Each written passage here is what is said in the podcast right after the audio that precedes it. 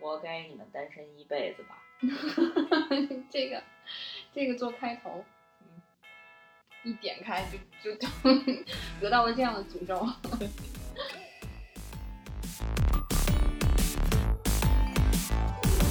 大家好，我是酸奶。大家好，我是未央。嗯，这是我们仙境之桥的新一期节目。嗯我们今天 今天给大家聊点开心的吧。嗯，聊点甜甜的。对，嗯今天想给大家介绍一部恋爱漫画啊，这部作品叫《辉夜大小姐想让我告白》，副标题是“天才们的恋爱头脑战”，特别长。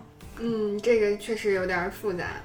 呃，然后这个标题其实好多种翻译的方法，有叫“辉夜大小姐想让我告白”，还有叫“辉夜大小姐啊、就想谈恋爱”，嗯还有叫“辉夜姬也想谈恋爱”，反正好多种，嗯，嗯，翻译的版本可能不一样。嗯嗯，然后但是我给他总结了一个名字，他应该叫“死傲娇活该单身一辈子 嗯，对，这个辉夜辉夜小姐这么惨，”。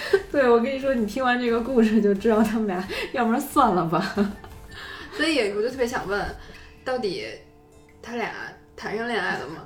现在还不知道，还是个谜，嗯 特别费劲，这是一个特别费劲、特别纠结的故事。嗯然后这部这部作品，它在二零一九年的时候，其实动画是非常火爆的啊，应该是 B 站最火的一个恋恋爱番的作品。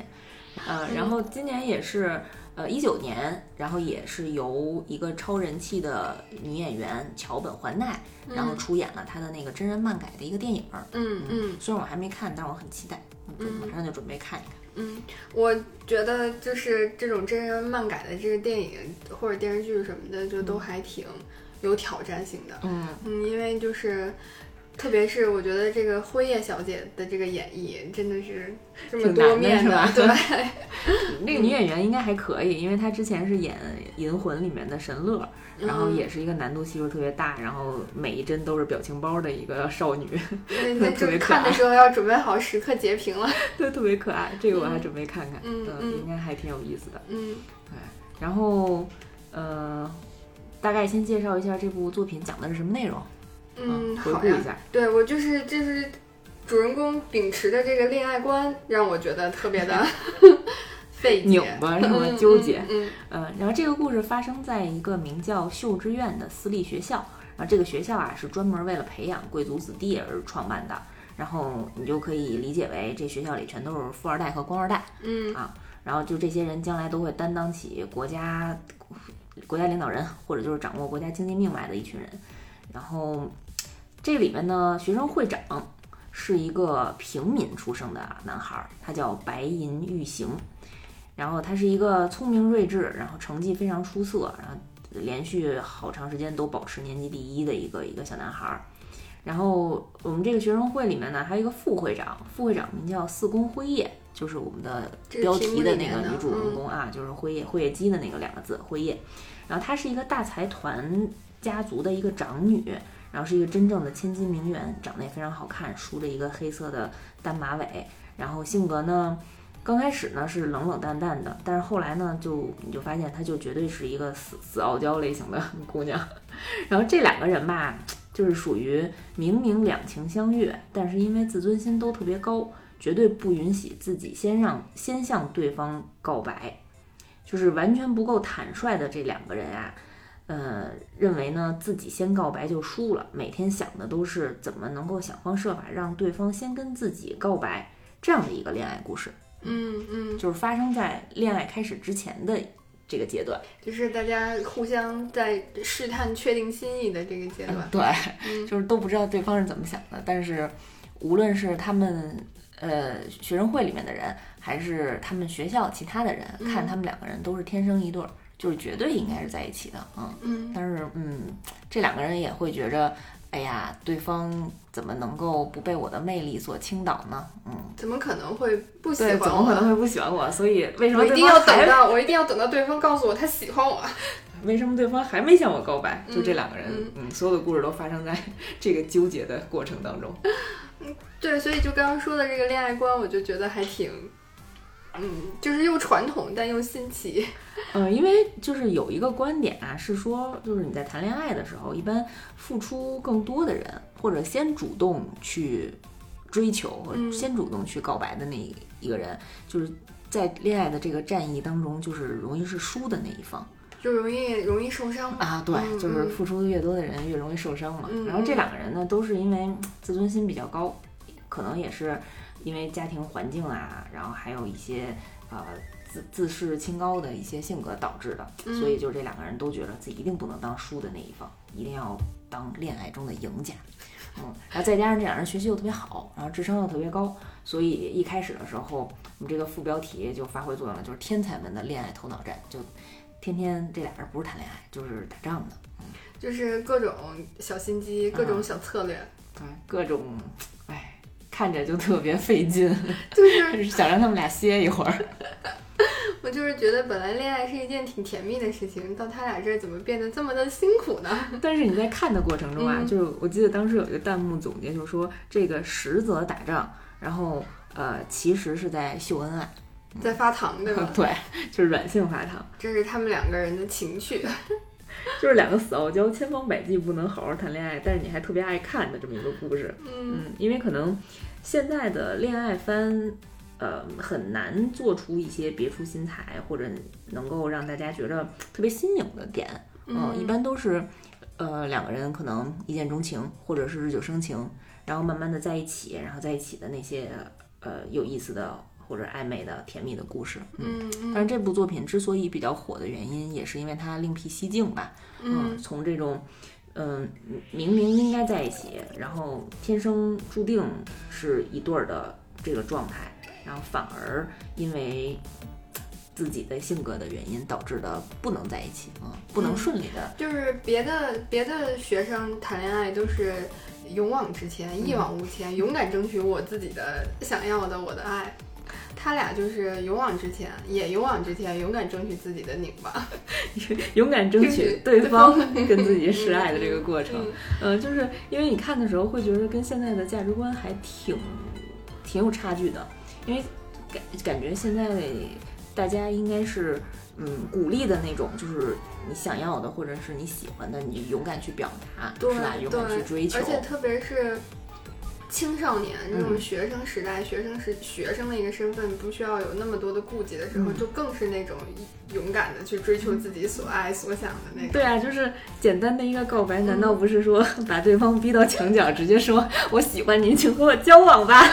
说正常的恋爱恋爱作品都是这样的套路。嗯，所以还听着还挺有意思的。嗯，就是比方说，嗯，可能讲几个里面的故事啊，就是从最简单的，就是比方说，如果两个人心意相通或者彼此有一些好感的时候，你可能，嗯、上来咱先约出去看个电影儿，增进一下感情，嗯是吧？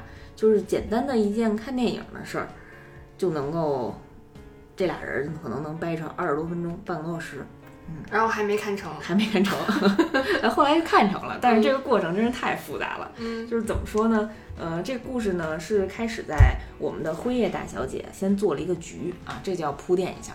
就是她虽然不想让自己先告白，嗯但是她却自己主动做了很多准备工作。嗯，嗯就是她把前头的一些准备做得非常完善，然后布了一个连环套儿，让我们的男主就是赶紧陷入陷阱，然后就可以跟他告白这样的一个这一个套路啊。这一环扣一环的男男真的是一环套一男主人公扣一环。稍微一不小心就掉到了坑里。就比方说他们约看电影这件事儿吧，其实是辉夜，其实我们的女主角呢做了一个局，然后提前把两张免费的电影票给到了啊、我们学生会的第三个人啊，我铺垫一下，就是我们学生会还有一个呃特别可爱的书记，啊、嗯，那个书记叫藤原千花，我们是个女孩儿。对，是个小女孩儿，我们就管她叫书记。嗯啊，长得特别可爱，然后个子小小的，呃，粉粉色的头发，戴一个大大的蝴蝶结，啊，声音嗲嗲的，特别可爱。然后她是一个政治家的女儿，嗯，就特别有反差，呃，但是是那种童叟无欺，然后特别萌的那种特别纯真的啊对，特别纯真。嗯，但是切开可能是黑吧，切开 所以她是她是这部剧里的神助攻，对吗？对，但是嗯，有的时候他是神助攻，有的时候他可能就是一个定时炸弹，就你不知道他会在呃辉夜和会长这个呃设好的局里面，嗯然后变成一个什么样的角色，他就是一个未知数，一个 X 嗯，它就会改变了剧情的走向，对吗？这就是我们的 X 书记啊。嗯。嗯然后我们的辉夜呢，当时呃使了一个小技巧，然后给给我们的这个 X 书记，给我们这个书记了两张免费的电影票。嗯嗯，当然是夹在他好像是我记得是夹在他的课桌里，还是夹在他的书里了，反正就是没有明目明着给他。嗯然后呢，呃，我们的书记就在学生会教室里跟会长和辉夜说：“哎，我有两张电影票，嗯，但是因为我有事儿，我去不了。”嗯，他跟会长说的，说你要不要拿着这票啊？你去看，对你去看看呗，然后增进一下咱们学生会同学之间的感情。然后会长一想，哎，我们学生会现在就仨人，你不看，那我就跟是不是只有辉夜了？然后他就跟辉夜刚想说，要不要咱俩周末就说到这儿的时候，然后突然书记补了一句，然后说，那个这是一部男女一起看，男女男女一起去看就会有结缘征兆的电影，就是你看了以后，定情对电影对吧？就是可能有这样的传说。嗯，然后会长突然就意识到，那我不能主动邀请辉夜去看呀，你这都话把话都说到这份儿上了，那我再邀请辉夜去看，这说明我对他有意思呀。我邀请他，那我不是要跟他告白吗？不行，这个逻辑也很清奇啊。因为他还他也想让辉夜给他告白，就这个嗯男生也是想让女生来、来来先去告白，嗯，然后他觉着两个人就开始互相使绊儿了。啊，这这差点儿就我就陷入这个陷阱这个套里了，然后怎么办呢？好紧张啊！然后辉夜那时候还乘胜追击说：“会长，你说了一半儿了，这话你是想要邀请我吗？难道说？” 然后会长特别紧张，然后满头大汗，然后赶紧想说怎么办？怎么办？我应该说什么？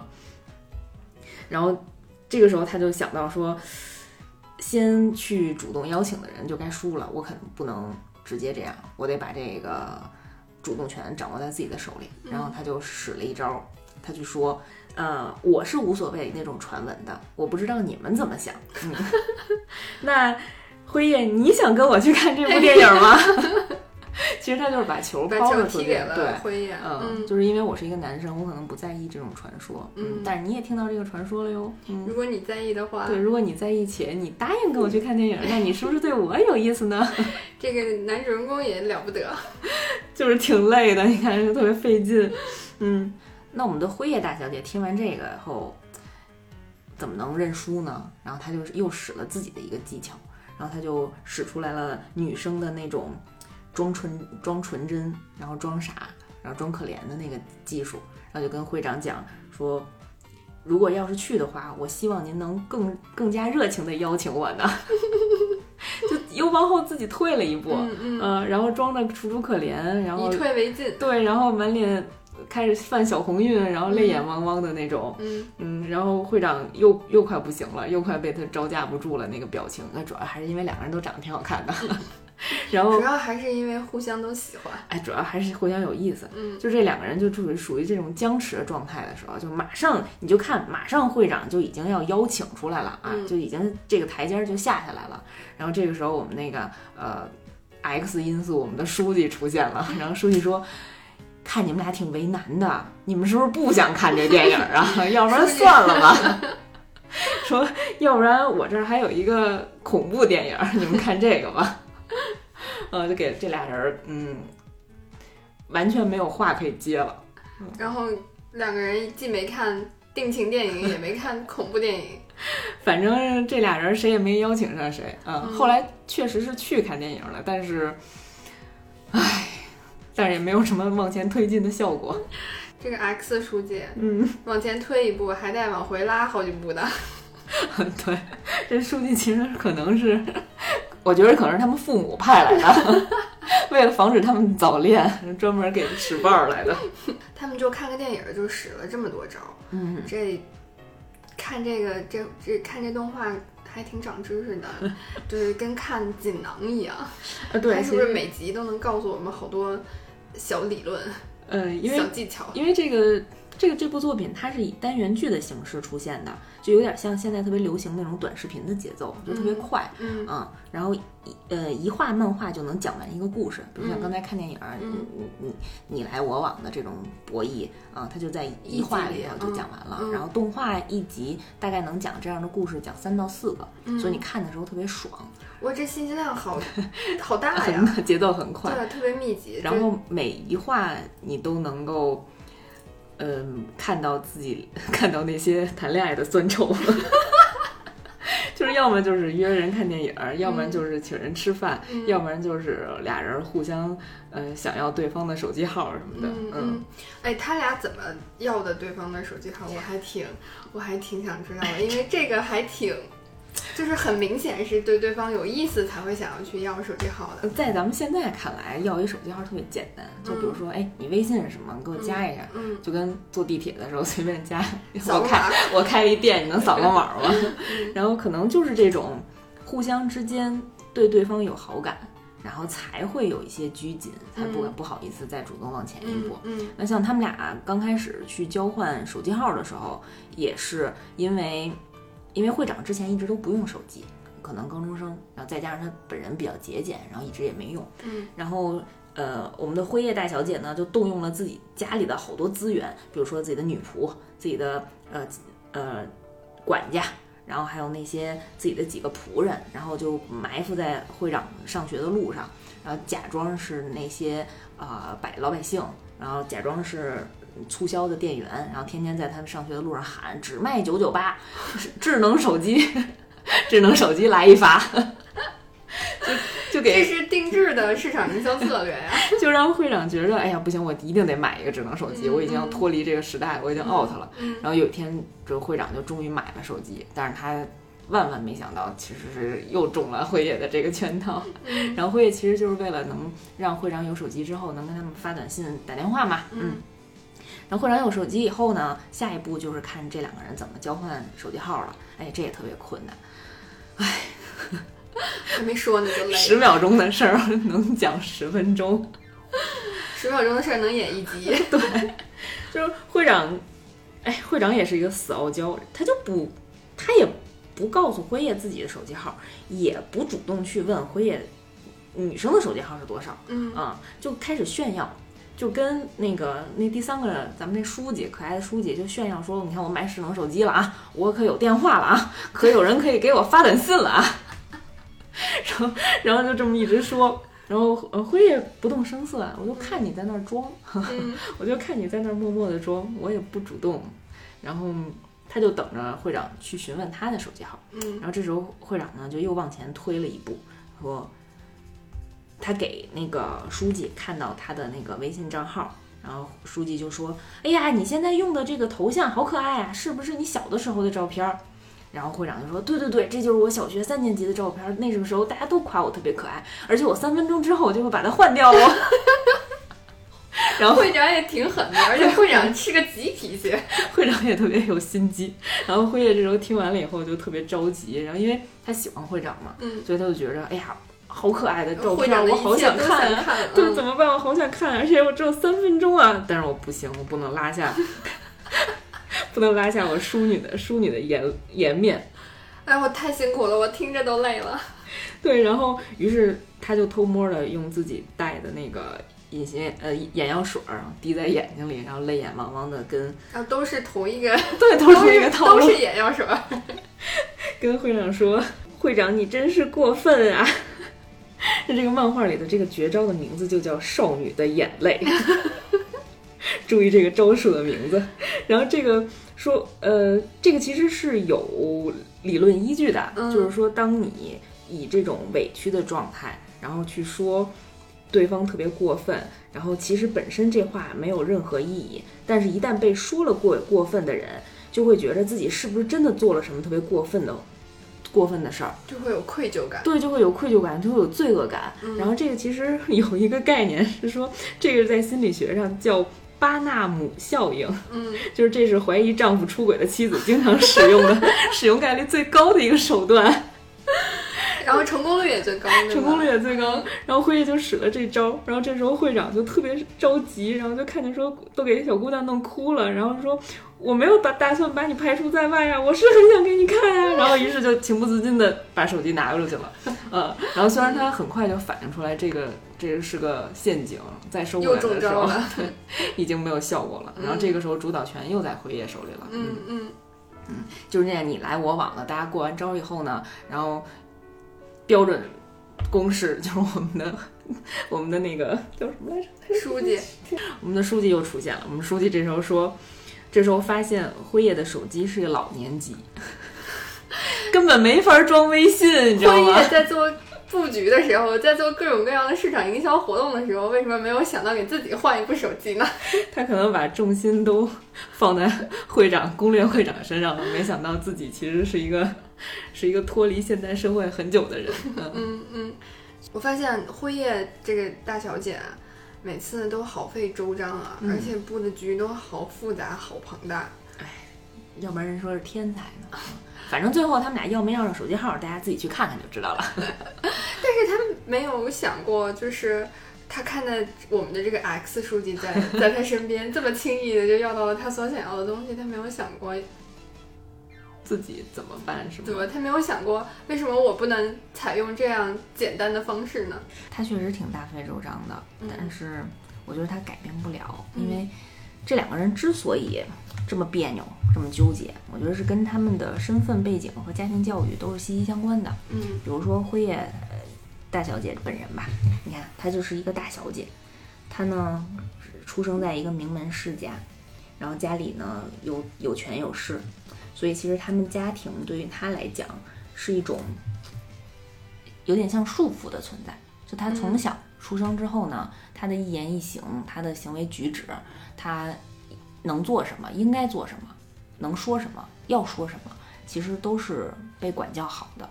嗯，他就是被呃塑造成那种高高在上，然后端庄典雅，然后不能太过于表达自己情绪，然后一定要端着一些，就是有偶像包袱。对，就是一定是要呃自己的言行能够代表家族。嗯，能够匹配啊，能够拿得出手，能够让大家觉着这是一个好女孩应该做的这些事情。所以她从小到大没有经历过很多很亲密的这种感情，也亲密的关系。嗯嗯，就是所以导致她即使对对方有了好感，他也不能主动的去索取或者主动的去追求。嗯，就是他没有办法，呃，很。自在的表达自己，嗯，就我觉得，就你刚刚说那个，我感觉他其实他有可能是一个讨好型人格，就是他在讨好他的家族，然后可能讨好学校老师对他的一些期待，所以导致他没有办法能够特别自在的去表达自己，嗯，因为他会觉得可能对方会失望或者怎么样，他可能更多的是要做到他父亲。希望他做到的的一些事情，所以一些其他的情感就无所这些无所谓的事情都不要耽误他的学习。嗯嗯，所以他确实像像你刚才讲的，就他没有办法呃很直接、很主动的去把自己的想法表现出来。嗯嗯。然后像会长呢，嗯，因为会长是一个平民，嗯嗯，他在但是他生活在这些官二代、富二代的周围。所以我觉得他内心还是有一些自卑的，啊，所以他就要通过百分之三百的努力去追上这些等级差跟他有等级差距、有阶级差距的人。对，所以会长他其实是一个特别努力的人，他每天数学习得学十个小时，然后他剩下的时间都在打工，嗯，就是一天到晚呢可能能睡个三四个小时吧，嗯，就大概就是这样的一个高强度的生活，才能保质保证他。保持自己的年级第一的身份，啊，然后保持就是学生会会长的身份，嗯，非常努力，嗯，就我觉得这个他们两个人之间的这种就是等级阶级的这个差异，其实也导致他们两个没有办法就是理解彼此的，对，理解彼此的心意。我觉得两个人都还是挺敏感的人的，不然不能加这么多戏。对嗯，其实都是对对方的一言一行非常看重、非常在意的。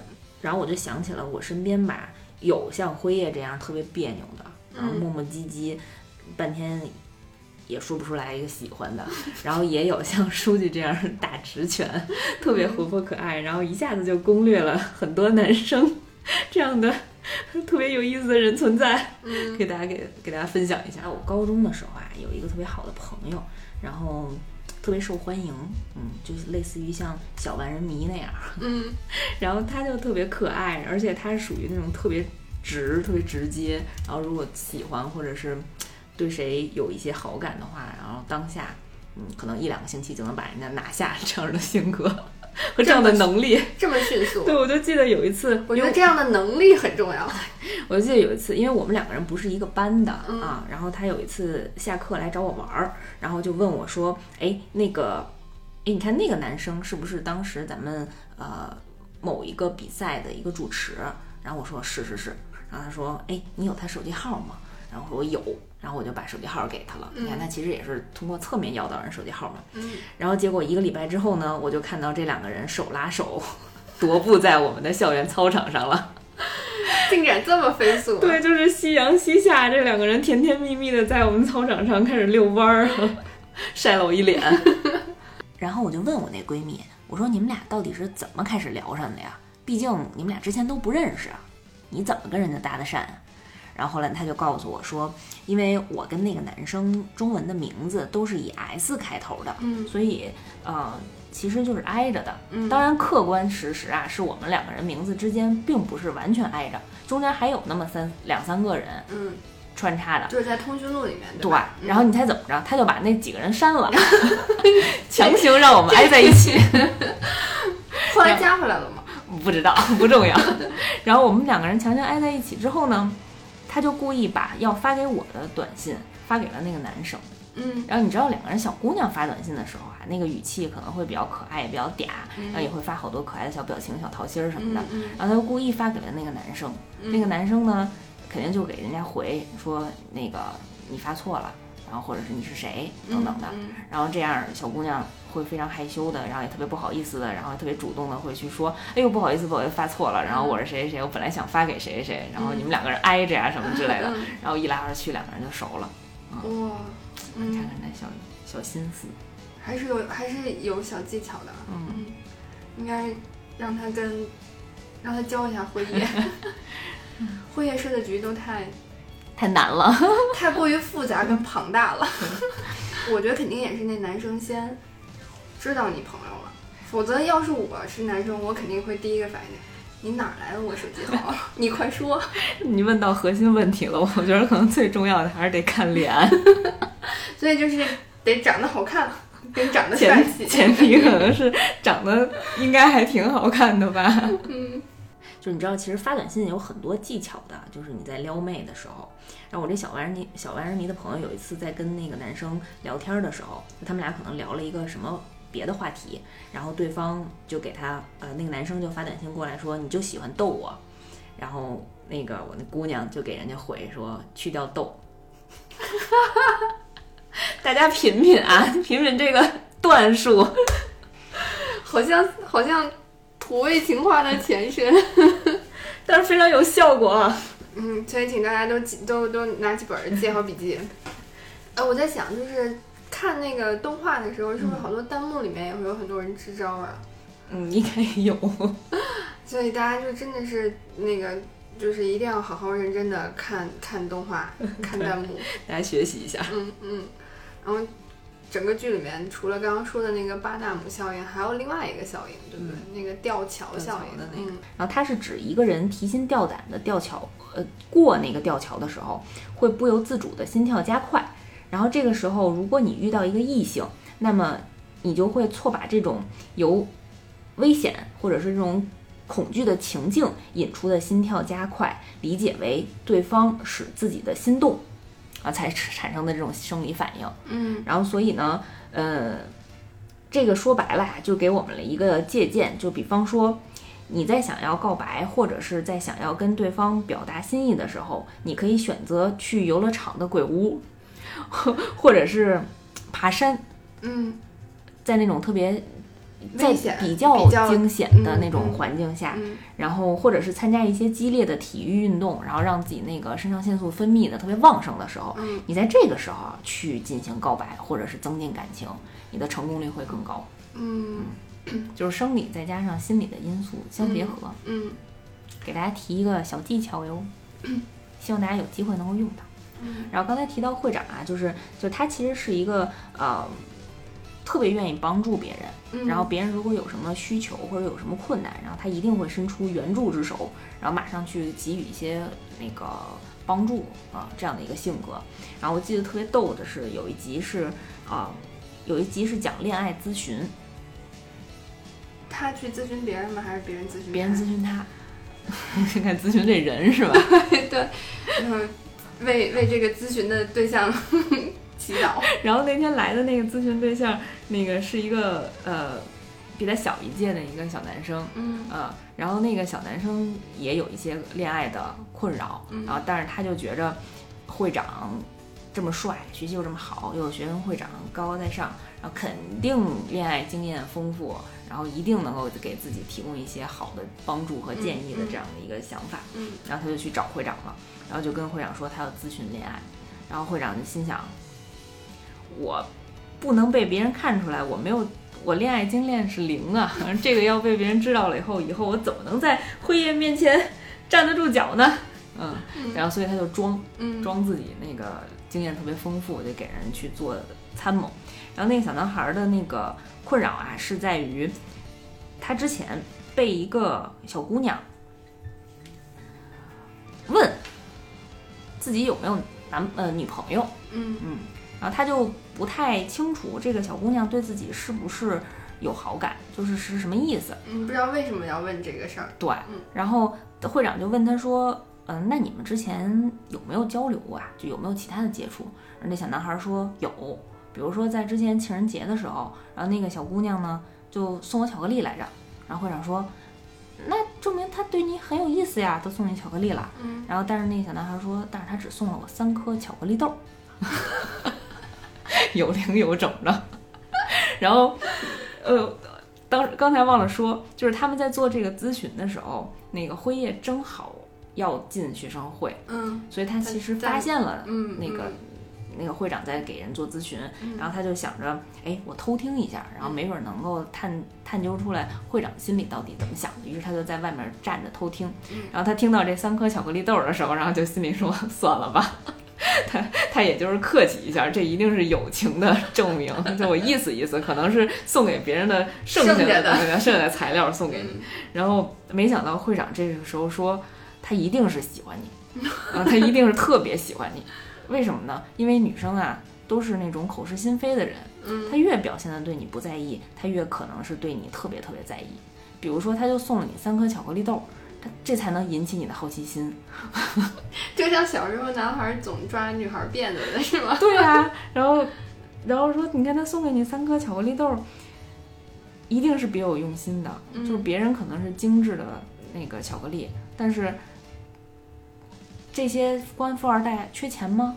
缺巧克力吗？那只有三颗单独的巧克力豆才能引起你的重视吗？然后你看，就给人家那个出出歪招，这是带勾勒了呀。然后这来咨询这个小男孩又问会长说：“哎，可是那天那个小姑娘又问我来着，然后她问我说你有没有女朋友？然后我说没有。然后这小姑娘转身就跟自己的那个小伙伴、小闺蜜，然后说，她说她没有女朋友，哈哈哈哈哈哈。然后辉爷在门口听着，他们是小学生吗？辉爷在门口听完了以后就觉着，那个 你这孩子就赶紧吧，走吧。就人家肯定就是无意当中一问，嗯然后打赌了或者怎么样？对，可能嗯玩光游戏，然后来问的。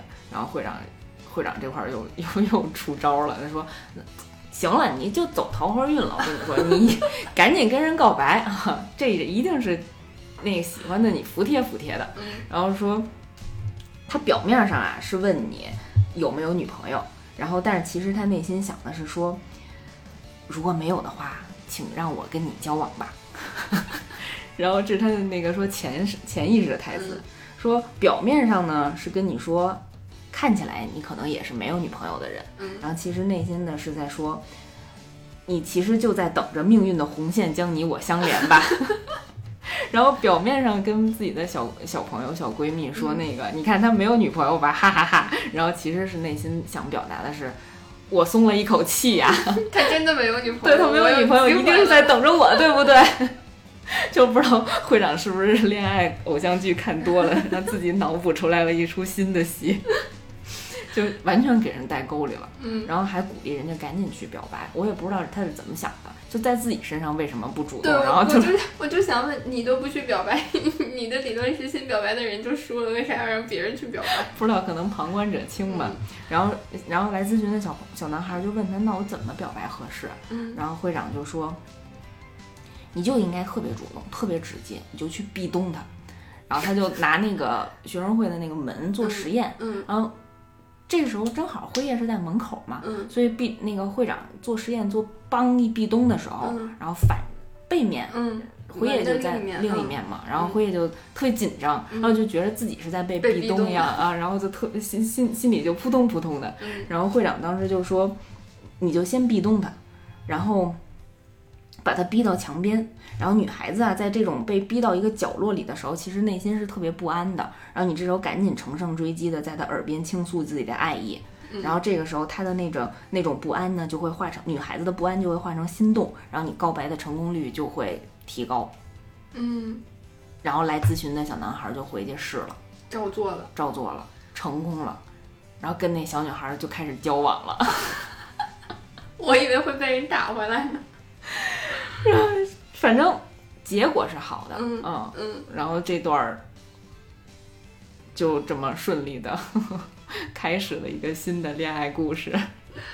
哎，这还挺有趣的，自己谈不成恋爱，反而帮别人谈。对，然后这段最有意思的是，你还记得当时我讲说，这个呃问他有没有女朋友的小女孩儿，就嗯。最后被壁咚就交往的这个小女孩儿，她是跟她闺蜜讲的，说她没有男女朋友啊，嗯，她那个其中的一个闺蜜其实是喜欢这个咨询来的小男孩儿的，嗯，然后估计是自己不敢问，然后让朋友问一下，然后结果朋友跟这个小男孩在一起了，然后这么狗血的呢？对，然后这个这个那个等于说被撬墙角的嗯带引号撬墙角这小女孩叫珍妃，嗯，真假的真，然后呃妃子的妃，嗯。然后她知道了，他看到了自己的朋友开始跟那个自己喜欢的小男孩交往以后，然后就泪眼汪汪的，每次都躲在墙角，然后就看他们俩。然后那个所有的弹幕都写的是那个，刚开始是说珍妃非常惨，后来就简变成了一个呃弹幕的形式叫非常惨，就是珍妃的妃，非常惨，太惨了。太惨了。所以说这个道理，这个教给我们什么道理呢？喜欢的事情一定要嗯赶紧去抓紧，去告白，嗯去争取。嗯，而且要自己去告白。对你晚一步可能就被人抢走了。嗯，所以希望辉夜跟会长也能够从这个故事里面得到一些经验。对，你说，哎，真的是，也顶多也得亏是因为他的那些同学都觉得这两个人是天生一对，注定在一起的。好在没有任何外界威胁。好在能让我们顺心的去看他们俩之间的这些斗智斗勇。不过我觉得，即便有外在威胁，书记也会帮他们挡掉的。书记可能就是那个外界威胁，我跟你说。但我还想问，就他俩每天都花尽了心思怎么搞对方，还有时间学习吗？还有心思学习吗？他俩学习可好了，他们俩分别是年级的第一名和第二名。可能除了在想怎么让对方谈恋爱，呃，怎么让对方先跟自己告白之外，都是在学习吧。这个我就想起来，他们其中有一个篇章是，就是，就是讲这两个人在期末考试的时候怎么跟互相 PK，就是这样的一个。他俩是不是第一、第二来回换着的？没有，他，嗯，会长应该是连续了三次都是年级第一，这次的期末考试是第四次考试。然后所以在考试之前呢，呃，大家都特别紧张的在复习，但是你知道吧？呃，我不知道你身边有没有这样的人啊，就越是学习特别好的，然后越在考试之前假装自己都没事儿，嗯，不复习，然后好多东西都都都不用再学一遍啊、嗯，不要有压力。以前班上的第一、第二都这样。然后这个学生会长和副会长是我们的男女主角，也是这样的。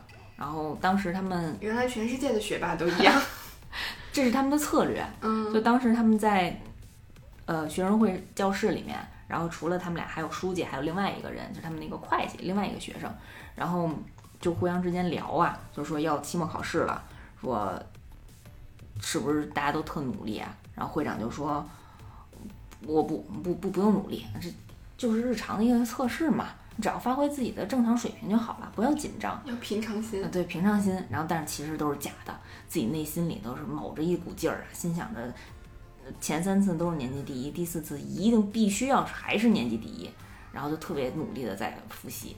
就一天都不睡了，以前只睡三四个小时，现在连三四个小时都不睡了。可能吧，可能都是通宵。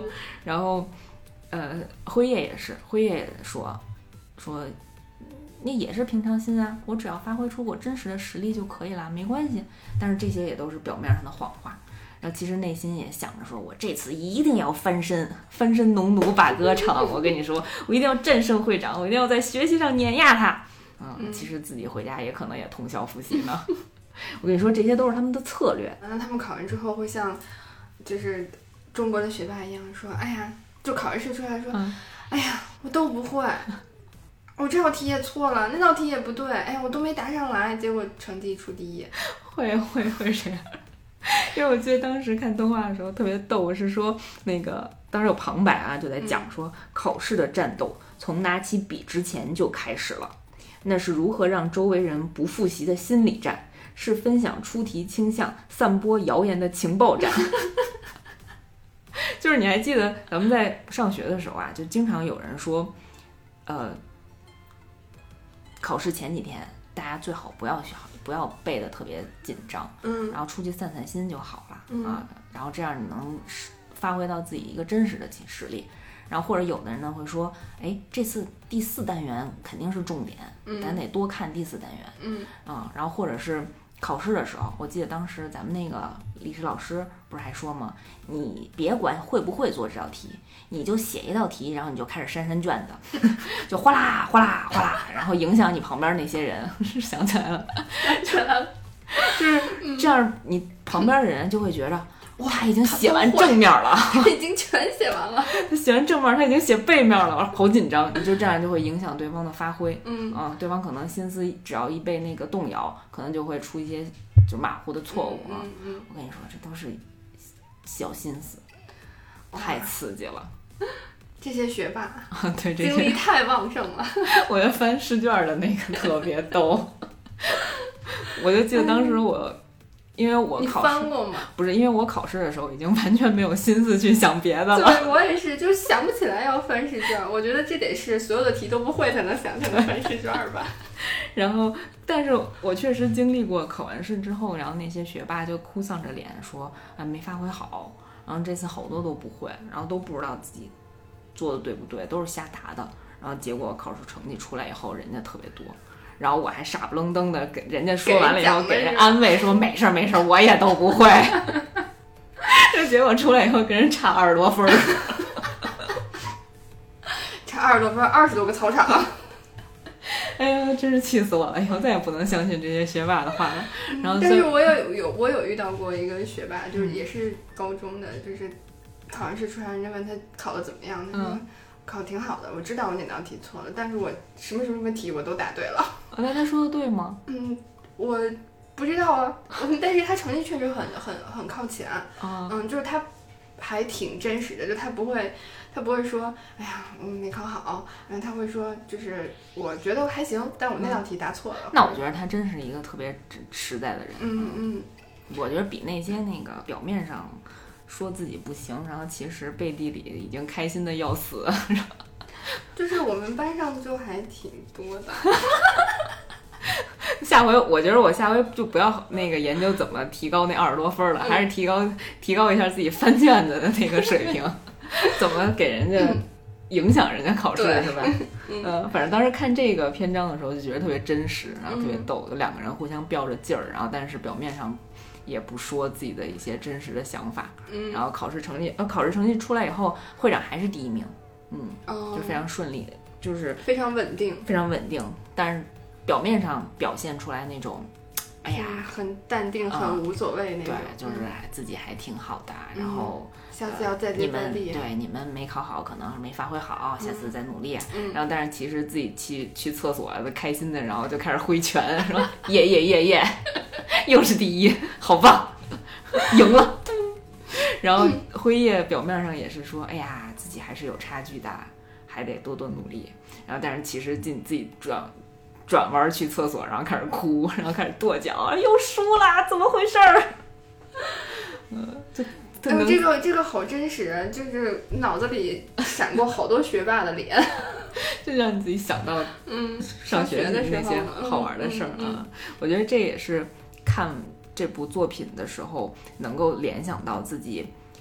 呃，上学那个年代，然后特别纯真，然后这种特别单纯，就虽然大家的那种小心机，但是都特别可可爱，这种心情。然后我看的时候就把自己拉回到高中时候的那些好玩的事儿了。嗯嗯，无论是跟朋友的压马路看帅哥，偷问人家手机号，还是这种考试前、考试之后的这种聊天儿啊，这种状态。嗯，我印象里就是。高中的时候，最最印象最深的一次就是我忘了是考文综还是考历史，就特别多东西嘛，就是几个人分着背啊，嗯，分着背完了，然后互相给对方讲。哦，我以为，那我想错了，我以为你们分着背，然后考试的时候互相自己答自己那一部分，然后分享一下，互相抄。这个这个这个有点儿，这个操作起来难度有点大，就是会分着整理笔记，然后再互相再再再。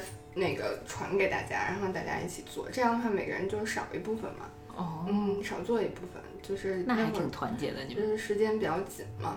嗯，我们上大学的时候也是这样的，但是上大学的时候就不是大家互相整理笔记，而是大家互相整理答案，考卷答案，然后大家一起抄是吗？对。不知道为啥上了大学就变成这样了。好好学习啊！嗯嗯，能不作弊我们就不要作弊。嗯，反正不就是差那二十多分吗？主要是补考还得花钱，花钱花精力啊，这样你就没有时间谈恋爱了。嗯，他们除了上学之外，他们精力这么旺盛，他们 是不是除了上学，然后怎么鼓捣别人，让别人跟我告白之外，还干点别的吧？得。那除了学习嘛，他们肯定还有日常的一些社团活动。因为他们学生会嘛，啊，学生会也是管理这些社团社团经费啊，然后管理这些啊社团资源安排，然后时间安排等等的事情。呃，然后有一块特别逗，是讲有一次他们去分配呃社团预算的事儿。然后当时呢，这个学生会里面的第四位主角是我们的那个会计，是一个呃比较阴沉的一个小男孩儿。然后呢，他是一个单身狗啊，就是母胎 solo、母胎单身的那种人。嗯，他当时就说了一个观点，我觉着可能会引起大家的共鸣。他当时说，在高中的社团里面啊，这个社团之间是有等级差异的，就是体育类的社团一般都会站在这个等级的金字塔的顶端。你可以想想，咱们在上学的时候，是不是那种打球特别好？特别阳光向上，特别积极，活跃在篮球场上的那些男生更受欢迎。嗯嗯，对他们换女朋友换的最勤了，对吧？然后当时那个会计也是这么想的。然后当时那个会计给会长说的是：不行，我一定要，呃，咱们今年不是那个预算缩减吗？我先克扣那些体育的社团，我先给他们减百分之五十。然后会长问他们为什么呀？就问会计说为什么呀？他说因为他们有女朋友。就单身狗的敌意。对，然后有女朋友这件事情不是最重点的。嗯，你们有女朋友我也就认了。关键是你们在有女朋友的情况下，你们还要去社团活动，因为这个这个嗯，会计啊，有一次在放学的时候啊，就撞上了一个一个男生和一个女生，他们俩聊天儿。而这个男生好像是足球社的一个社长还是什么，然后那女生就跟那个男生说。比如说，下下礼拜你能不能陪陪我呀？然后陪我去哪儿哪儿买东西？然后男生说不行，因为我要练练球赛。然后女生说你都好久都没陪过我了，你每天都练球赛吗？然后你就不能抽出时间来跟我去干点什么吗？然后那个足球社的社长说，我现在一心就扑在我这个足球上，因为我们下这是我的事业。对，因为我们下个月要有比赛，嗯然后就是我要带领我的团队，然后要赢得这个比赛。然后那个女生从就开始从一开始特别生气嘛，然后一下子就脸红了，然后就变得特别崇拜，我就觉着哇，认真的男生果然特别有魅力。然后我们的会计在他旁边受到了一万点打击，然后就觉着为什么这样的人还能有女朋友？为什么我这样的人却交不到女朋友？然后你这种资源浪费，发展着女生和和社团，我要克扣你们的钱。嗯，然后就是所以得罪谁都不要得罪手里有权力的单身狗。那这就让我想到那个我在上高中的时候，嗯然后我就记得当时有一个朋友，嗯，特别特别有意思这一段儿。当时我咱们学校啊要啊、办篮球比赛，嗯啊、就是每年一度有一个振兴杯的比赛，我不知道嗯有没有嗯印象。然后当时呢，呃，每个班之间呢是是要请高一年级的学长，然后来当低一年级的那个比赛的裁判，裁判嗯嗯，然后那个班的一个小女孩儿，然后就信誓旦旦的说，下一场的比赛是谁谁谁当裁判。嗯我要拿下他，我要拿下他，为了为了让我们的比赛为了让班集体赢得胜利，对，你看看人家这个 集体荣誉感。神，然后我就记得特别逗的是，就是就反正就跟跟那个裁判在一起了，然后嗯，那个裁判明显的就在吹哨的时候倾向了他们班，真的吗？然后你就觉得哎呀，这个青春的年代呀，实在是太有意思了，特别的单纯哈，嗯，特别单纯，嗯，嗯，特别好说偏向就偏向，我就是喜欢你，怎么办？没有任何道理，不要跟我讲道理。然后呢，我就又去问我那个朋友，他是怎么攻略的那个学长，我是去咨询的。然后他就给我讲说，因为那个时候那个学长特别爱打篮球嘛，然后学校的操场没有那么多，就是篮球架没有那么多，嗯他就反正也不去别的地方，然后专门就挑那个学长打篮球的时候，那个学长用篮筐嗯。的那一片球区域，嗯。然后就跟人家说，那个我也想打篮球，我们最近学篮球课，我能跟您共用一个球框嘛？嗯，就是你歇着的时候，我就我就用嗯啊。然后学长想这么可爱的一个小学妹，那你就用呗。然后那个学妹就经常打着打着就问学长说：“哎，学长，这个三步上篮儿我这对吗？我这怎么觉得只走了两步啊？你你帮我看看。”然后或者是，哎，什么叫二运呢？就是这线是干嘛的呀？哎，你看我这姿势对吗？我这投篮儿是从上往下还是从下往上啊？反正就是，反正就是怎么白痴的问题怎么问啊。嗯然后久而久之的就跟人家联络上感情了。嗯，嗯，哎，真的是投其所好。嗯，我特别想问你，咨询了这么多，你有用上过吗？这段儿也好像没有，白咨询了。可能可能我心我内心也是特别希望有人能主动跟我告白吧，所以也没有主动用上这些小技巧，就你不需要主动用上。还是需要的需要的。糖衣炮，我的糖衣炮弹在哪里？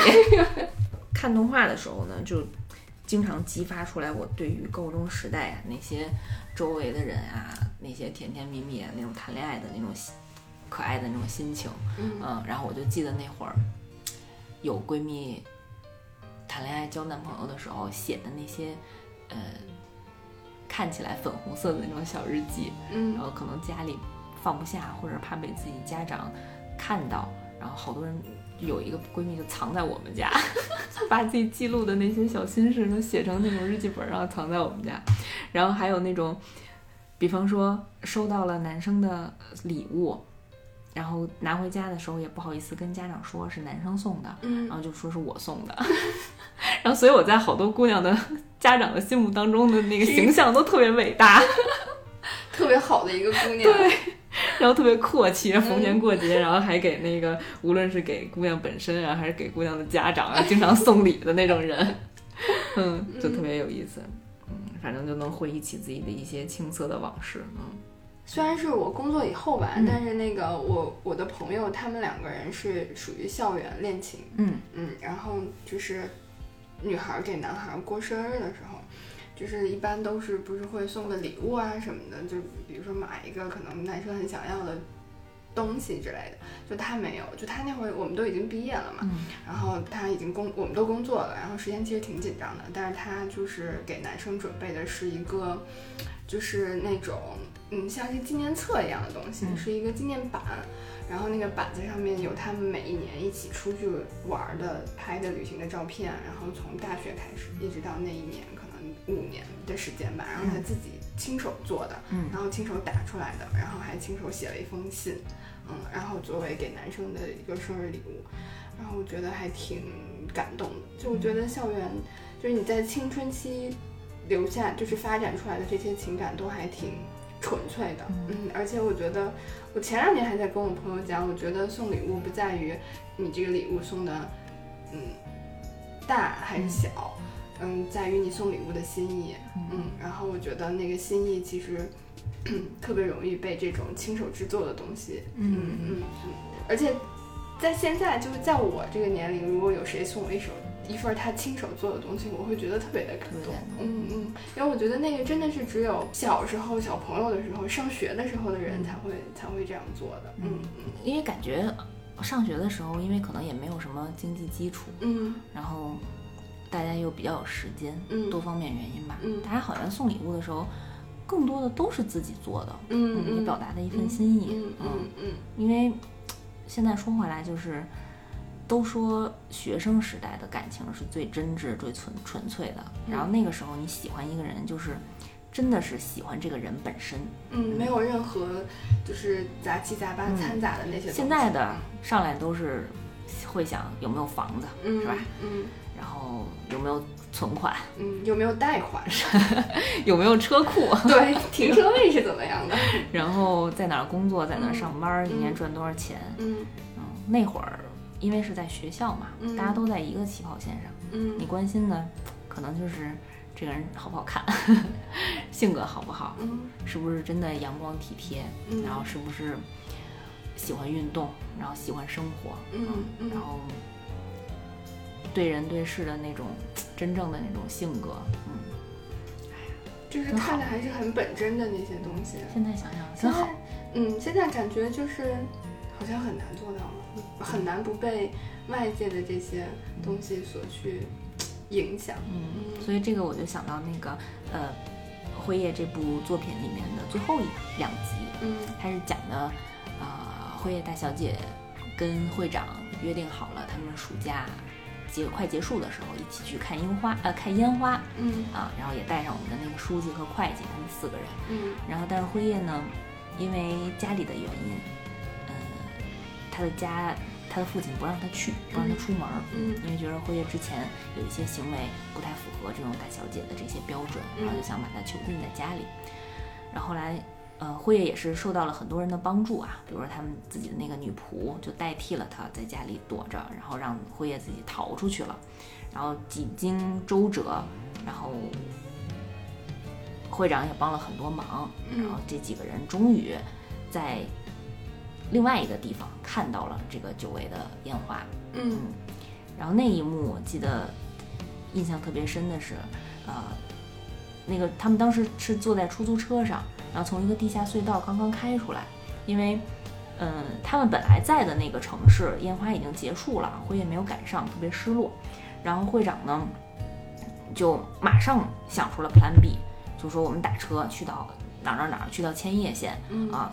嗯那个千叶县有一个烟花是八点半结束，嗯，就是你看到这儿你就知道，其实会长是做了好多准备，很多功课，啊，就是准备好了。嗯。这个暑假其实是想跟辉夜去一起约会，嗯。然后去做很多在一起的事情，然后结果都之前两个人因为嗯不太坦率都没有约出来，然后这个呃会长就马上的采取这个 Plan B 的策略，就带着所有人一起打车，然后去到千叶县啊，一定要赶上八点半的那场烟花。嗯所以就讲说他们从呃地下轨道冲出来，正好那个烟花还有大概可能半分钟结束了，就那一幕，天上散落的绚丽的烟花，然后这几个少男少女在呃出租车上，然后目睹的这个这个这个绚丽多彩的这个画面。嗯，然后辉夜那个时候，啊，我最喜欢的台词了。对，辉夜那个时候看着会长的侧颜，心里就说。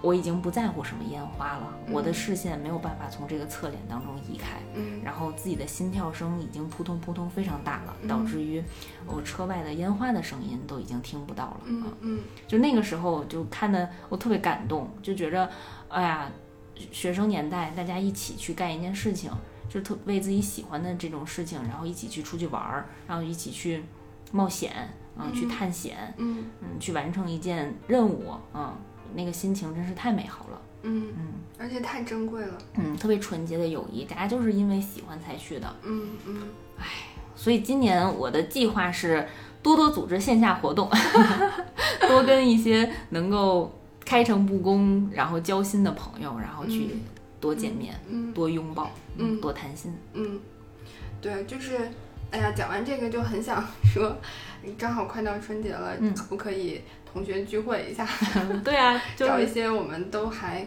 很熟悉，不嗯管是还有没有在频繁的联络的这些同学一起聚一下，嗯然后去唱个 K 什么的。我觉得可能我们这个年纪已经离 KTV 很远了，还挺近的，我还挺近的。只有我暴露了年龄。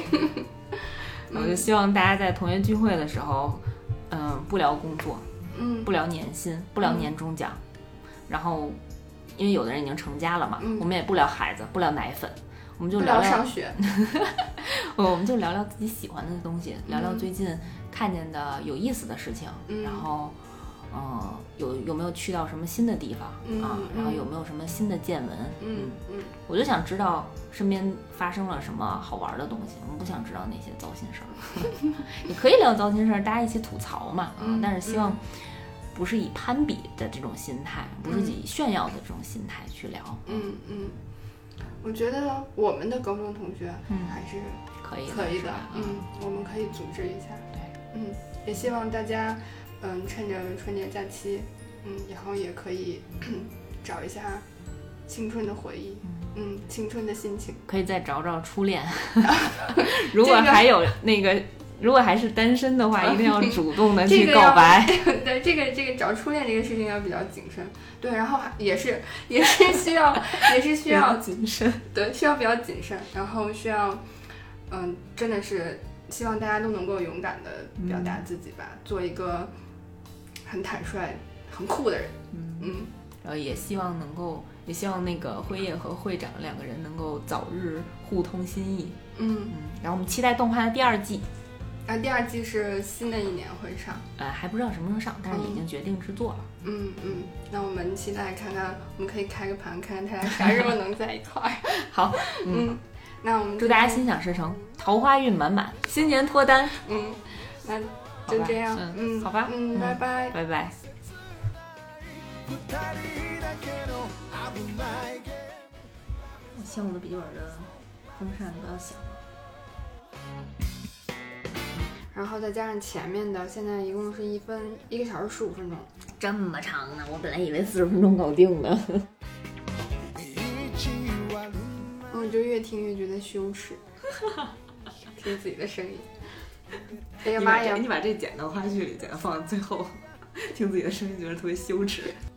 嗯，我们我们八点四十了，我们抓紧。好，你这录完了还得加班呢。估计录完了以后洗洗不洗吧，我又该睡觉了。那先睡觉，再加班。嗯，来吧。来吧，嗯。噔噔噔！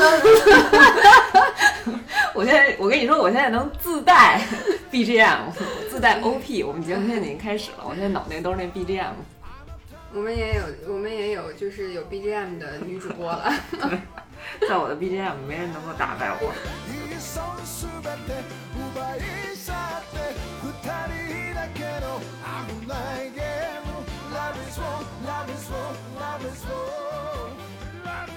Life is full, life is full.